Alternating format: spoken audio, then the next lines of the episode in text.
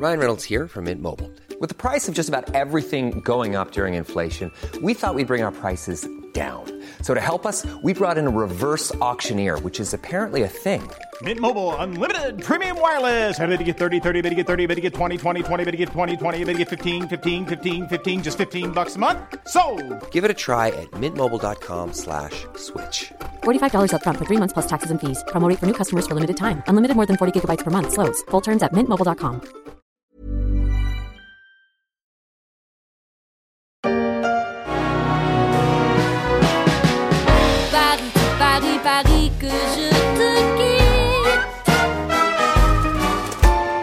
C'était il y a presque 20 ans. La chanson et la voix de Camille, qui veut changer de capitale, me résonnent encore aux oreilles à la lecture de ce supplément des EcoStart sur la relation entre Paris et la province et sur ses habitants qui ont décidé de quitter la capitale, surtout qu'ils sont de plus en plus nombreux, ces Parisiens intramuros comme on dit, à avoir des envies d'ailleurs. Depuis 2012, ils sont même une dizaine de milliers à prendre chaque année la poudre d'escampette pour la banlieue ou pour la province, et ce n'est peut-être pas fini, même s'il reste des irréductibles. La meuf qui m'invite à une soirée en banlieue. Non mais l'invitation trop relou. Suresnes Ah non, non, non. Saint-Ouen? On peut y aller par la route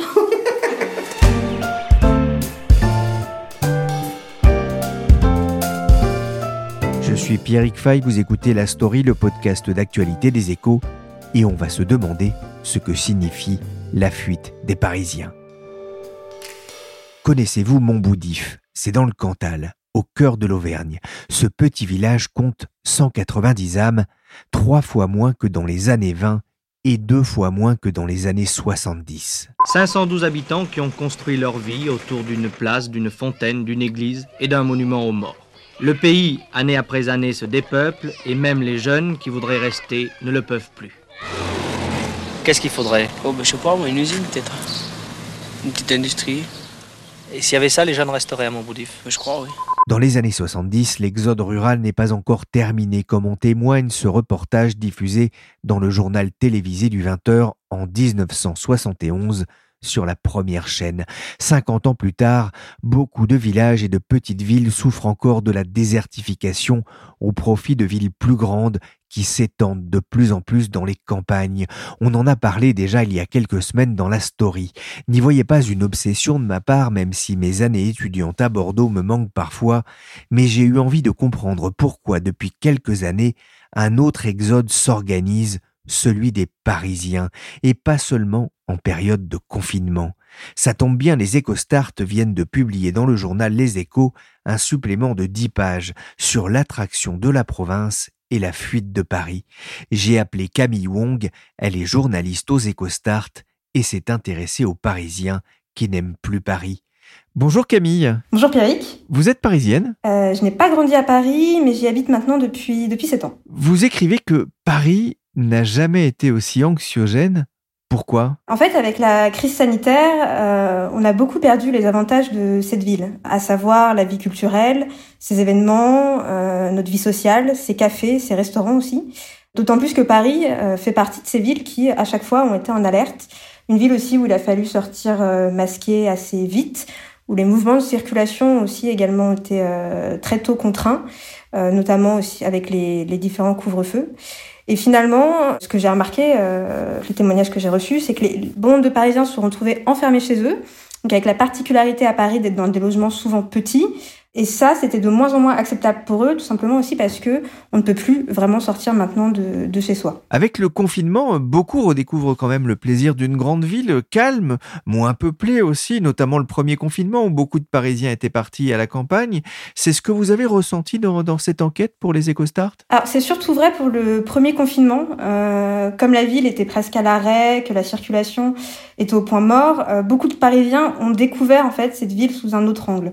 Euh, bon, déjà parce que vous l'avez souligné, euh, beaucoup de résidents ont quitté la capitale, ils étaient 450 000, donc la ville était beaucoup moins peuplée. Ensuite parce que les touristes aussi sont rentrés chez eux. Donc Paris sans touristes, euh, je, je sais pas pour vous, mais moi en tout cas j'avais encore jamais vu ça. Et dans les témoignages que j'ai eus et que j'ai encore, même si l'enfermement forcé a été difficile euh, à vivre, Beaucoup ont pointé en fait le fait d'avoir des nuits plus agréables, une vie aussi plus apaisée, moins dans la frénésie en fait euh, de la ville. C'est peut-être anecdotique aussi, mais on entendait même euh, davantage les oiseaux et des recoulements finalement qui étaient euh, avant masqués par la circulation, par les travaux, entre autres. Donc il y a eu un vrai calme, inhabituel pour la capitale et qui a séduit de nombreux Parisiens. Et pour certains, le confinement a même permis de découvrir finalement leur propre quartier et de plus uniquement le voir comme un lieu euh, résidentiel. J'ai interviewé une personne qui me disait notamment que euh, depuis euh, depuis le confinement, elle se balade beaucoup sur la coulée verte, donc à Paris, dans le 12e arrondissement, et elle n'y avait encore jamais mis les pieds auparavant, alors que ça fait quand même deux ans qu'elle habite en fait juste à côté. Vous avez recueilli effectivement de, de, nombreux témoignages. Concrètement, quels sont les points noirs de, de la vie à Paris pour eux? Alors, ce qui revient le plus, clairement, c'est le coût du logement, que ce soit à la location ou pour les, les primo-accédants. Paris fait, euh, sans grande surprise, partie des villes les plus chères euh, du monde, et donc pas accessible euh, à toutes les bourses. À ça s'ajoute aussi une vie quand même globalement stressante, chère, je le disais, fatigante aussi, avec des horaires de travail qui sont importants, et surtout un déséquilibre aussi entre le travail et le logement. je veux dire par là, la distance qu'il y a entre les logements et le lieu de travail. En moyenne, à Paris, les actifs font un peu plus d'une heure et demie de transport par jour pour aller travailler. Et la ville aussi est l'une des villes les plus denses au monde, avec euh, un peu plus de 20 000 habitants par kilomètre carré. Donc euh, il y a ces aspects-là. Et ensuite, il y a les éléments aussi qui sont plus euh, conjoncturels, on va dire la crise sanitaire, mais aussi les grèves qu'il y a eu l'année dernière, donc en décembre-janvier, ou encore avant les manifestations avec les gilets jaunes, et malheureusement aussi régulièrement des attentats qui nourrissent un sentiment, un sentiment d'anxiété. Souvent, eh bien, la naissance d'un enfant signifie, signale le départ d'une famille de Paris. Pourquoi? Eh Bien parce que le logement est trop cher, il n'y a plus assez de place. Pourquoi les Parisiens quittent-ils la capitale? se demandait BFM Paris il y a un an en mettant en avant surtout les prix de l'immobilier. Il y a aujourd'hui plus de personnes qui quittent Paris qui ne s'y installent on ne va pas parler quand même d'exode, mais cette tendance s'installe dans la durée. Camille, mais où vont-ils ces ex-parisiens? Où s'installent-ils? Comme vous le disiez, c'est pas un phénomène totalement nouveau. Hein. L'exode comme, enfin l'exode, le départ en tout cas des Parisiens a commencé euh, en 2012 et continue encore aujourd'hui. La différence, c'est qu'on a beaucoup parlé euh, dans la presse euh, ces derniers temps et ces dernières années aussi de ces Parisiens qui quittaient la capitale pour la campagne. En réalité, cette image, c'est une image d'Épinal.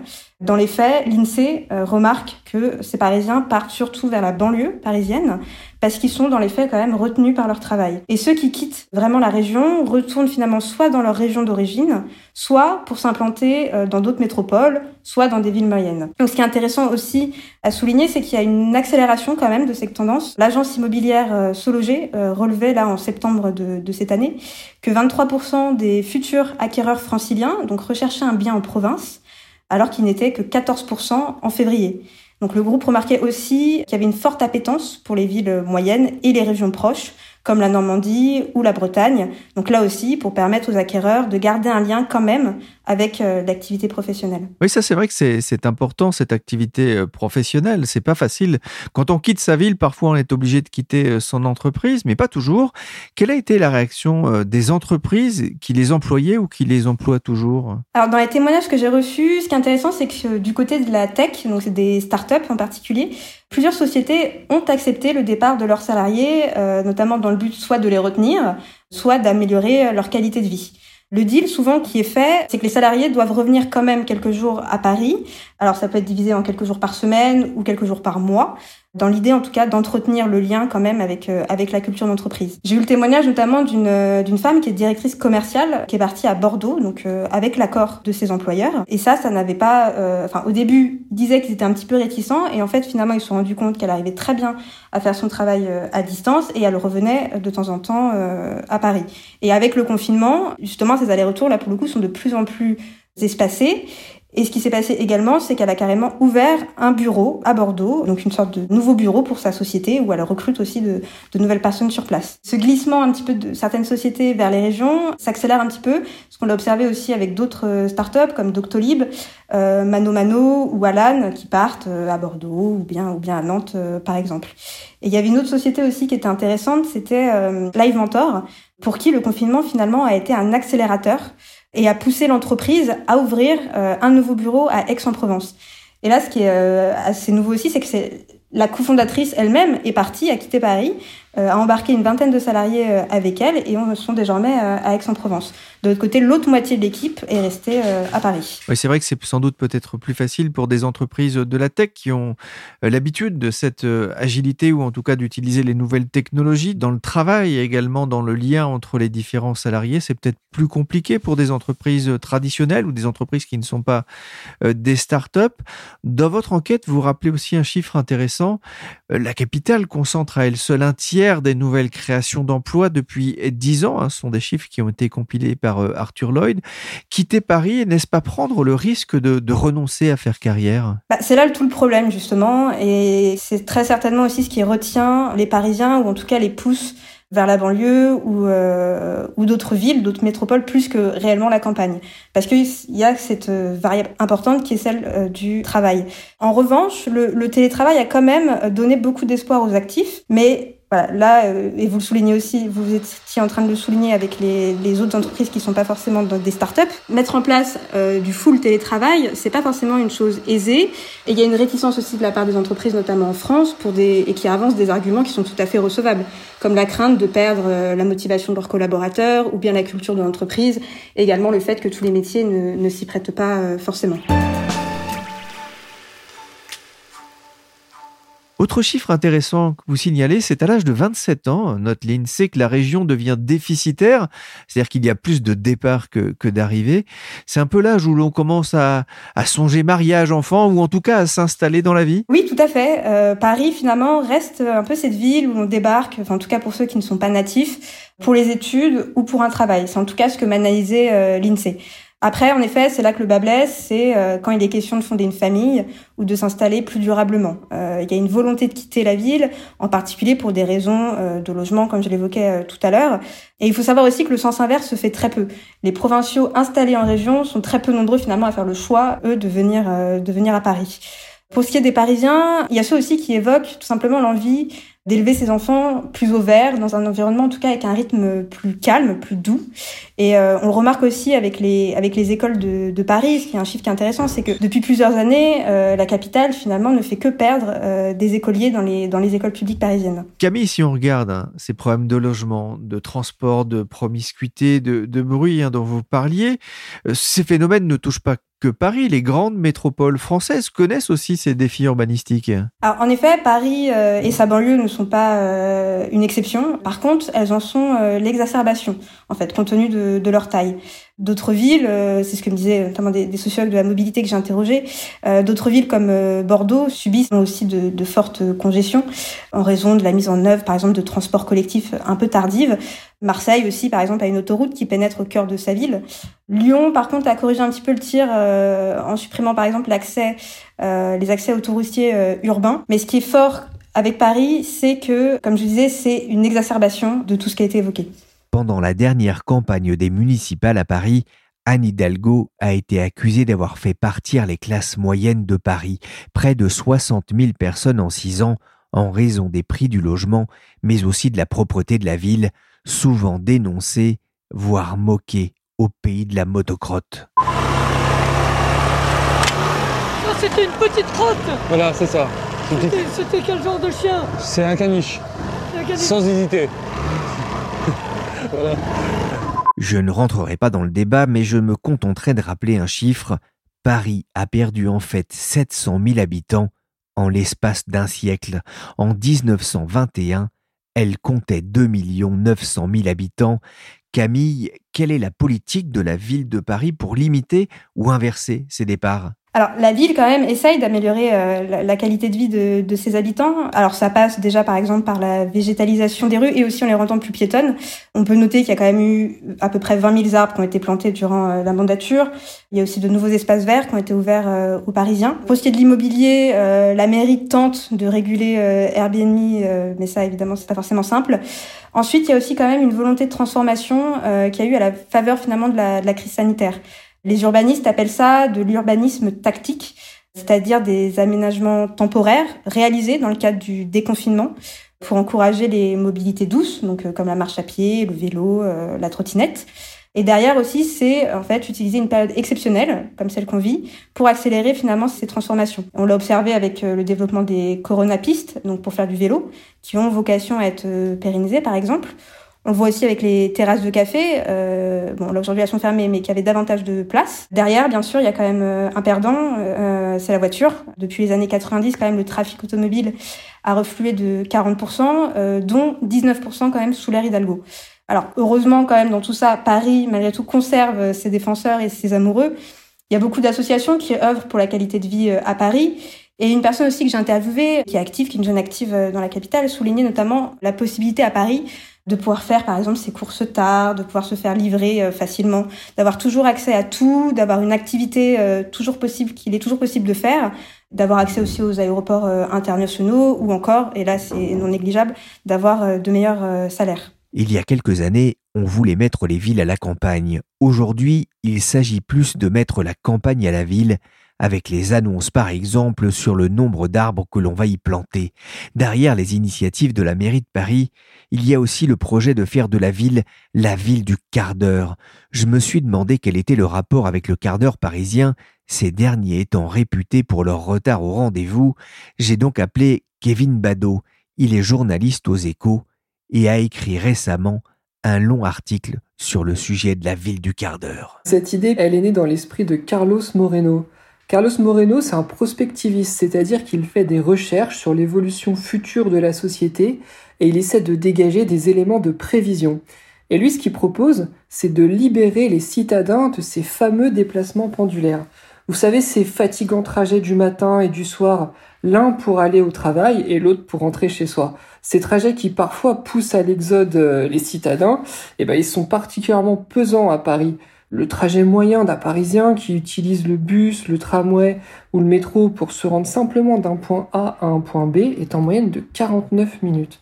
Donc pour en finir avec tout cela, Carlos Moreno rêve d'une ville où l'on peut tout faire en un quart d'heure, à pied ou à vélo uniquement.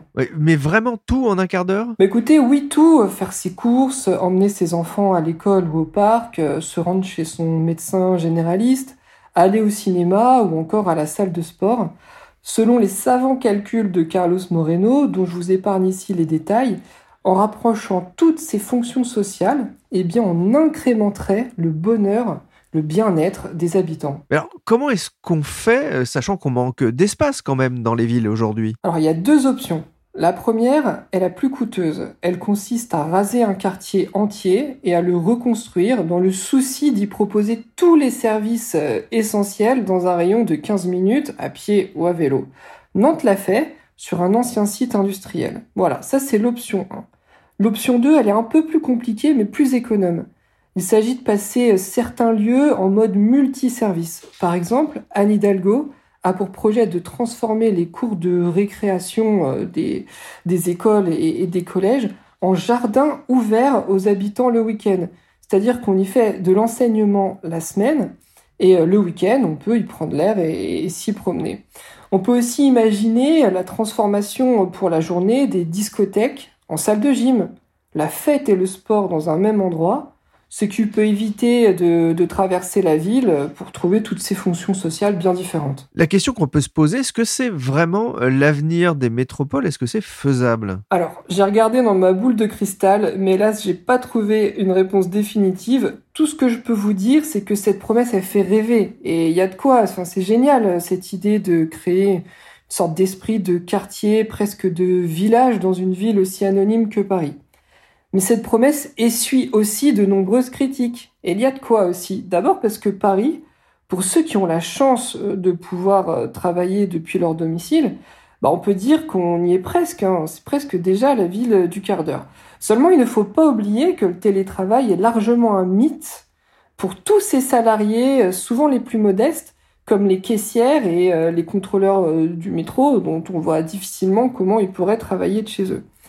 Autre critique, eh bien cette ville du quart d'heure, c'est quand même un fantasme très bourgeois bohème.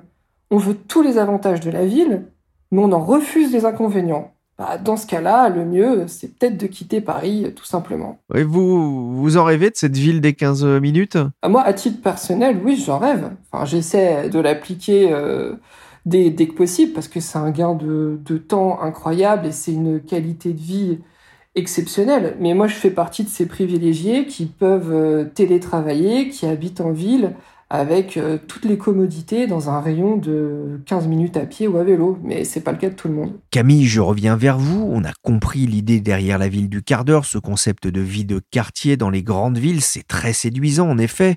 On voit bien cette image d'un Paris à vélo pour les jeunes urbains.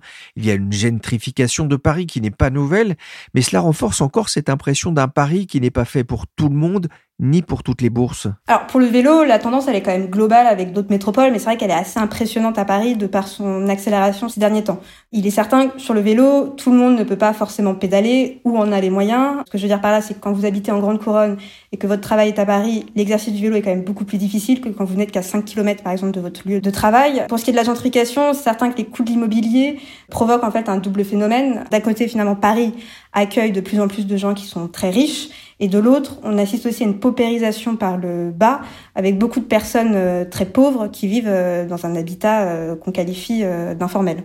Merci Camille Wong des EcoStart et Kevin Badeau, journaliste aux échos. Mercredi, je reviendrai avec les EcoStart sur la vie rêvée des ex-parisiens en province de l'accueil qui leur est réservé. Il n'est peut-être pas trop tard d'ailleurs pour récupérer les échos avec le supplément des EcoStart chez tous les marchands de journaux. Demain, Michel Varnet sera aux manettes pour vous parler de la nouvelle campagne des Restos du Cœur. Où ça?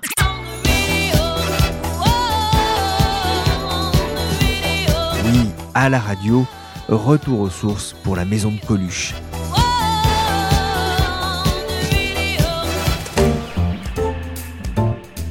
La story, le podcast des échos, s'est terminé pour aujourd'hui. L'émission a été réalisée par le poids-de-vin Willigan. Et avant de parler, fais trois tours avec ta langue. Où tu retrouves un bras en Thaïlande et l'autre en Poitou Charente. Chargé de production d'édition, la parisienne très présentable Michel Varnet. Vous pouvez nous suivre sur toutes les applications de téléchargement et de streaming de podcasts. Abonnez-vous pour ne manquer aucun épisode. Pour l'information en temps réel, rendez-vous sur leséchos.fr.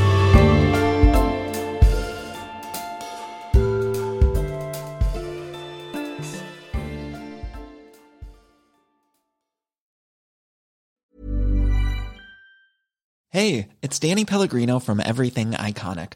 Ready to upgrade your style game without blowing your budget? Check out Quince. They've got all the good stuff shirts and polos, activewear, and fine leather goods, all at 50 to 80% less than other high end brands. And the best part? They're all about safe, ethical, and responsible manufacturing.